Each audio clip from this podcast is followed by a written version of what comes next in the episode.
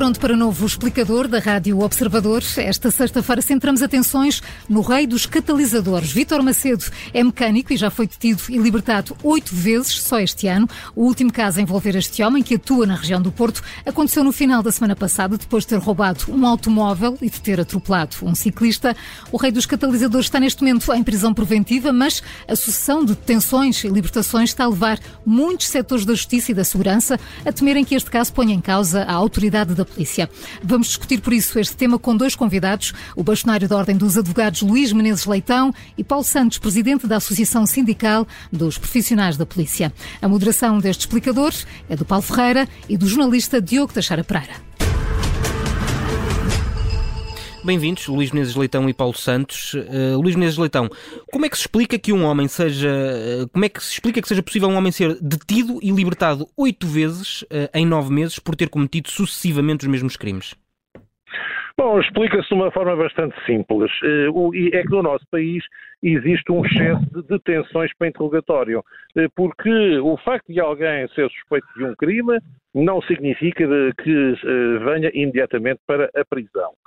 O que, e neste caso especialmente, quando não é decretada uma medida de prisão preventiva. O que sucede, no entanto, é que existe uma prática muito frequente de realizar detenções para interrogatório e que, infelizmente, até temos visto com grande aparato mediático, já se fizeram recentemente situações de detenções de pessoas que ficaram vários dias detidas apenas para serem interrogadas e depois foram soltas porque ninguém sequer tinha pedido a sua prisão preventiva. E, no fundo, o que se verifica nestes casos é isto: uh, ocorrem sucessivas detenções para interrogatório sem que a medida de coação seja aplicada, porque não se justifica face ao tipo de crime que, porque eu, eu não vou uhum. falar sobre processos concretos, mas uh, a referência que tenho é que, em princípio, não vamos decretar uma prisão preventiva se estiver em causa um furto simples. Claro. mas, Luís Menezes Leitão, então acha que a questão em casos como este é de facto a detenção para interrogatório. Então como é que se lida com isto? Porque a pessoa, a pessoa continua aparentemente... Em princípio as pessoas são notificadas. Depois, se não comparecerem, então de facto ordena-se a sua comparência. O que se está a verificar, no entanto, e isso põe muito em causa de facto a autoridade, mas também é um abuso das detenções para interrogatório que nós estamos a verificar, eh, provoca efetivamente este tipo de situação, eh, que achamos que é todo o título indesejável que, eh, que estes casos se verifiquem. Os processos penais devem decorrer de forma célere. Aliás, em casos destes, até se prevê bastante celeridade para este efeito. Mas a pessoa só tem que ser condenada uh, depois de ser realizado o julgamento e aí sim uh, irá para a prisão. Uh, em princípio, a regra deve ser que alguém aguarde o seu julgamento em liberdade. E por, e, por, esse motivo, estes sucessivos fenómenos de detenções, agora parece que estaria, não querendo falar de um caso concreto, mas estando em causa um crime mais grave, já se pode justificar a prisão preventiva. Aí sim justifica-se. Agora, estamos a ter sucessivamente pessoas para as libertar a seguir, não é seguramente uma boa prática para a justiça. E também é algo que mina, efetivamente, a autoridade, porque se, de, de, pegar, penso que há aqui um abuso de tensão. De, Deixa-me pegar precisamente por aí, Paulo Santos, bem-vindo também ao explicador. Que danos é que este caso provoca na autoridade da polícia? Muito bom dia, muito obrigado pelo convite. Bem, acho que não tem por uh, eh, ADN histórico, nem por prática, comentar casos de justiça. Isso parece-me evidente. Agora, uh, aceitei este convite porque entendo que eh, não pegando no caso em concreto, eh, queria-vos dizer que os polícias diariamente atuam dentro daquilo que são os seus quadros legais e aquilo que existe em termos de legislação. E responde a solicitações da, da, dos cidadãos, que são algo de, da prática de crimes. E desse ponto de vista dizer que os polícias sabem bem qual é o seu espaço de intervenção, aquilo que têm que fazer, aquilo que está determinado nos códigos penais e processo penal, e uh, agem em conformidade com aquilo que, que existe. E a prática e a resposta à prática de um crime fazem o seu serviço e entregam o, o indivíduo, uh, neste caso o cidadão que putativamente terá cometido o crime, às entidades competentes. E desse ponto de vista dizer que os polícias sabem bem o serviço que fazem, o, é que, é que têm que fazer e uh, sabem onde é que acaba seu, a sua intervenção num, num qualquer processo. Depois, os passos seguintes desses processos e desse trabalho que foi desenvolvido pelos órgãos de polícia criminal eh, são da responsabilidade de quem tem que, efetivamente, dar um seguimento lógico às matérias que estão a ser eh, colocadas eh, nessas situações concretas. Por isso, os polícias não têm que ficar beliscados da, da sequência posterior à sua intervenção. Sabem bem com profissionalismo e com a qualidade do seu serviço desenvolver a missão que estão incumbidos pela lei e aquilo que se espera de um Estado de Direito Democrático. Relativamente ao resto dos processos, obviamente que ficará nas mãos daqueles que têm a incumbência de julgar, se entendem Mas... que a prova foi suficiente e fazem o seu trabalho. Mas, mas Paulo Santos. Permita-me dizer só diga, uma diga. coisa. Um, a verdade é que, se perguntarmos a qualquer cidadão comum se isto, de alguma forma, poderá pôr em causa alguma avaliação, alguma apreciação relativamente ao serviço das polícias, isso parece-me evidente. Eh, mas, Paulo Santos, eh, como é que dizes que os polícias fazem, eh, fazem cumprir a sua missão? Nada, nada, nada a dizer sobre isso.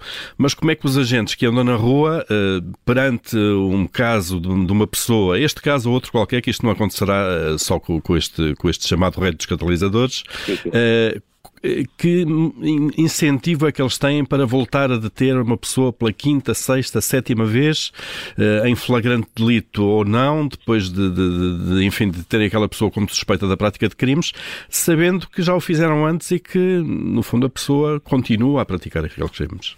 Bem, os polícias perceberão claramente aquilo que vou dizer. Isso é uma prática que decorre da própria missão policial. Agora, nós também não podemos secundarizar outras nuances, outras perspectivas no, nestes casos. Nós temos que perceber se o tipo de ilícito que foi cometido carece de queixa, eh, temos que perceber se aqueles que foram alvo do, do, do furto, vá lá, eh, exerceram o seu direito. Quer dizer, há aqui um conjunto de circunstâncias que podem não estar eh, muito perceptíveis aos olhos de qualquer cidadão comum mas estas variáveis também têm muito em conta aquilo que depois é o desenvolvimento do próprio processo. Agora, os polícias profissionais e que têm desenvolvido um serviço, se me permite, de qualidade e de excelência, sabem bem qual é o espaço de intervenção de um órgão de polícia criminal e aquilo que tem que fazer.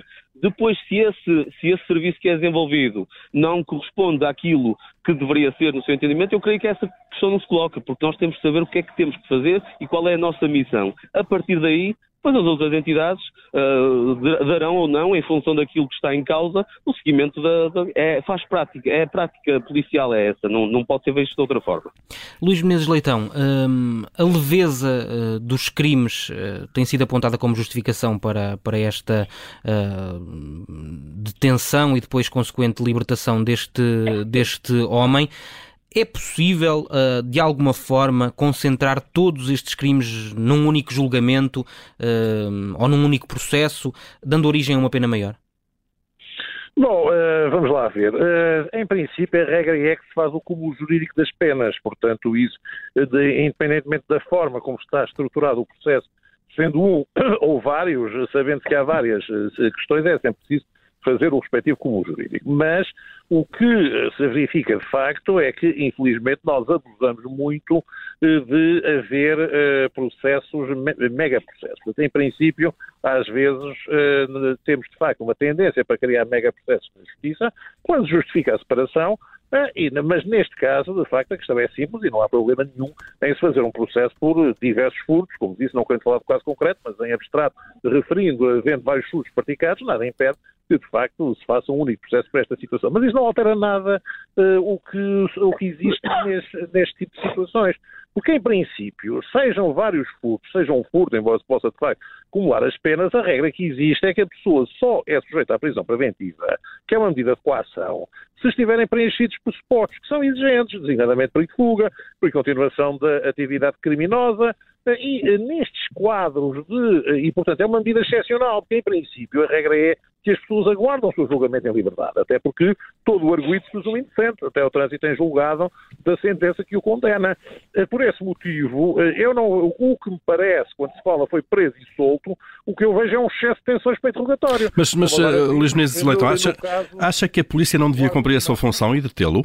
Claro que deve, mas uh, o detenção, em princípio, é em flagrante delito. O caso contrário, se for em flagrante delito, pode haver detenção. Se não for, é para ser notificado para este efeito. Em princípio, nós não fazemos detenções, uh, ou em tempo não justifica haver detenções, se não for, de facto, com uma justificação para medida de coação. Uh, ainda dei recentemente o exemplo. Mas, mas, mas neste caso em particular não poderia haver justificação.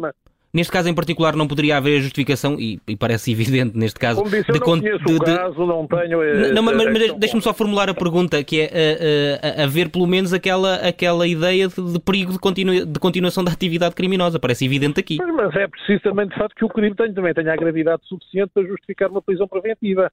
E, mas isso cabe sempre ao juiz decidir. Agora, nós também não podemos, com base em pressões da imprensa, vir dizer que há alguém que deve ficar em prisão. Isso não me parece, até porque, como disse, a prisão preventiva é excepcional. É uma medida de coação uhum. para evitar, de facto, situações. A pessoa tem que ser julgada e, e até ser julgada presumo sim. Mas mesmo depois de oito vezes, não, não, não, não, não, não, seria já de aplicar uma pena maior? É uma, uma questão claro, apenas. O problema, nós não estamos a falar de condenações, estamos a falar de tensões que não têm qualquer uh, indiciação relativamente a uma presunção de culpa uhum. uh, que não existe enquanto não houver condenação com o trânsito em julgado. Por isso, como disse, se há prática errada, a meu ver, e há muito a defender, está nas tensões para interrogatório. E como diz o caso, de Duarte Lima, que acabou de ser libertado e é detido logo a seguir, eh, parece-nos algo absolutamente insustentável, eh, porque de facto nós não podemos estar nessa solução de tensões. Agora, isso nada tem a ver com a polícia, como bem disse eh, o, o, o, o interlocutor aqui, porque de, de, de, facto a polícia cumpre a sua função, que está determinada a partir do momento em qual é a decisão que se toma a nível do, de, dos do Ministério Público, eh, isso é algo que já extravasa completamente a atuação policial. E também acho que a situação, eh, para a opinião pública, a atuação policial não fica minimamente beliscada. Pode, pode a opinião pública não perceber as sucessivas detenções eh, e, e libertações. Mas, como disse, a detenção deve ser uma situação de último recurso. E por isso, porque as pessoas não podem ser, ser presas Estado de Direito, a não ser uhum. nas situações legais em que justifica. É por isso que me parece que, que uh, o que se está a referir aqui nada significa em termos de justificar que alguém fique preso, porque para ser preso, em princípio, ele tem que ser condenado. A questão aqui é, é a aparente falta de eficácia em prevenir ou tentar que esta atividade criminosa pare, neste caso como noutros. Eh, parece que isso resulta daqui, não é? Não sei, como disse, não, não me vou pronunciar sobre claro. o caso concreto. O que, o, que, o, o que, no entanto, está em causa é uma situação que implica, uh, neste âmbito, uh, para que não houve condenação nenhuma, uh, portanto, que o que eu saiba, portanto, para haver uma decisão relativamente à prisão preventiva, terá que haver pressupostos de justifica que nós claro, isso já está claro. uma prisão sem haver uhum. uma justificação muito séria para isso. Uh, Paulo, Paulo, Santos, uh, há demasiada passividade ou tolerância, no, no seu entender, em relação a esta pequena criminalidade contra o património? Aqui estamos a falar de roubar uma peça de um automóvel, uh, eventualmente a mesma coisa com furtos de carteiras e esse tipo de coisa. Acha que somos muito passivos ou tolerantes em relação a isso? Não, não, não vou responder a isso. Aquilo que eu, que eu queria dizer era que a agenda, a agenda da justiça e da segurança e os tempos da justiça e da, da, segurança muitas vezes não são coincidentes com aquilo que é expectável por parte das populações. E, por isso, também não creio que a, que a justiça e a segurança devam ficar reféns da sua atuação daquilo que é a expectativa que as populações têm sobre determinado fenómeno. Uh, e dar espaço à justiça aquilo que é da justiça, à segurança aquilo que é da segurança, e outra coisa é a percepção ou a. ou a forma como, uma, como o cidadão comum avalia todos estes fenómenos. Não deve ficar, é uma coisa refém da outra. Agora, que é evidente que esta circunstância de uh, haver uma detenção ou várias detenções uh, de um indivíduo que tem, supostamente pratica com alguma regularidade um tipo de ilícito, cria nas populações algumas considerações que por, vezes até podem ser legítimas, mas não são, uh, não têm qualquer fundamento porque a agenda e o tempo da justiça e da segurança são diferentes daquilo que é a percepção que, que as populações têm. E, e é impossíveis, uma vez mais. E é impossíveis. Uh, e, e, nas, e, é impossíveis criminosos, digamos assim, se calhar a palavra é forte, a ideia de que podem cometer os crimes uh, à vontade sem que haja uma, uma punição uh, para eles, ou não? Sim. Ou seja, isso dificultará é, é também o trabalho da polícia é legítimo que se faça esse tipo de consideração. Aquilo que eu estou a tentar dizer é que os polícias têm que perceber que o seu serviço corresponde àquilo que está eh, instituído nos códigos, nos funcionamentos da própria segurança, naquilo que são os pressupostos legais e deve ser feito e desenvolvido esse serviço com base naquilo que está determinado. Se porventura aquilo que aconteceu, o resultado daquela tensão, não foi aquilo que era expectável, isso serão considerações que podem às vezes extravasar aquilo que é o enquadramento legal, etc. E outras nuances que falei há pouco, do exercício do direito de queixa, etc. Aquilo que me parece mais importante é que haja espaço para a justiça fazer o seu trabalho, haja espaço para os polícias fazerem o seu trabalho e tentar haver aqui uma compreensão daquilo que é o serviço que cada um desenvolve.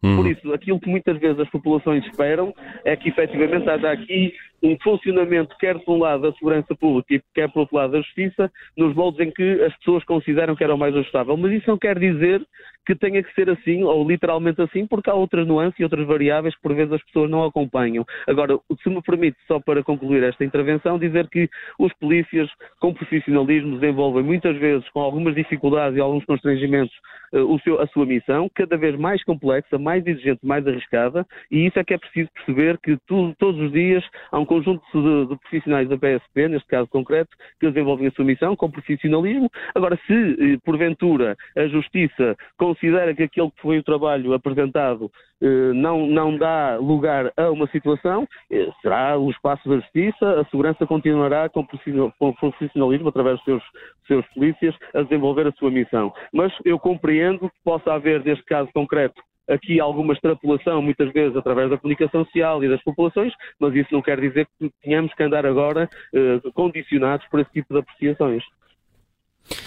Obrigado, eh, Paulo eh, Santos. Obrigado também a Luís Menezes Leitão. Estivemos eh, nos últimos minutos a discutir no explicador este caso de Vitor Macedo, que tem ficado conhecido como Rei dos Catalisadores. Foi detido e libertado oito vezes só este ano. O último caso a envolver este homem que atua na região do Porto aconteceu no final da semana passada, depois de ter roubado um automóvel e de ter atropelado um ciclista.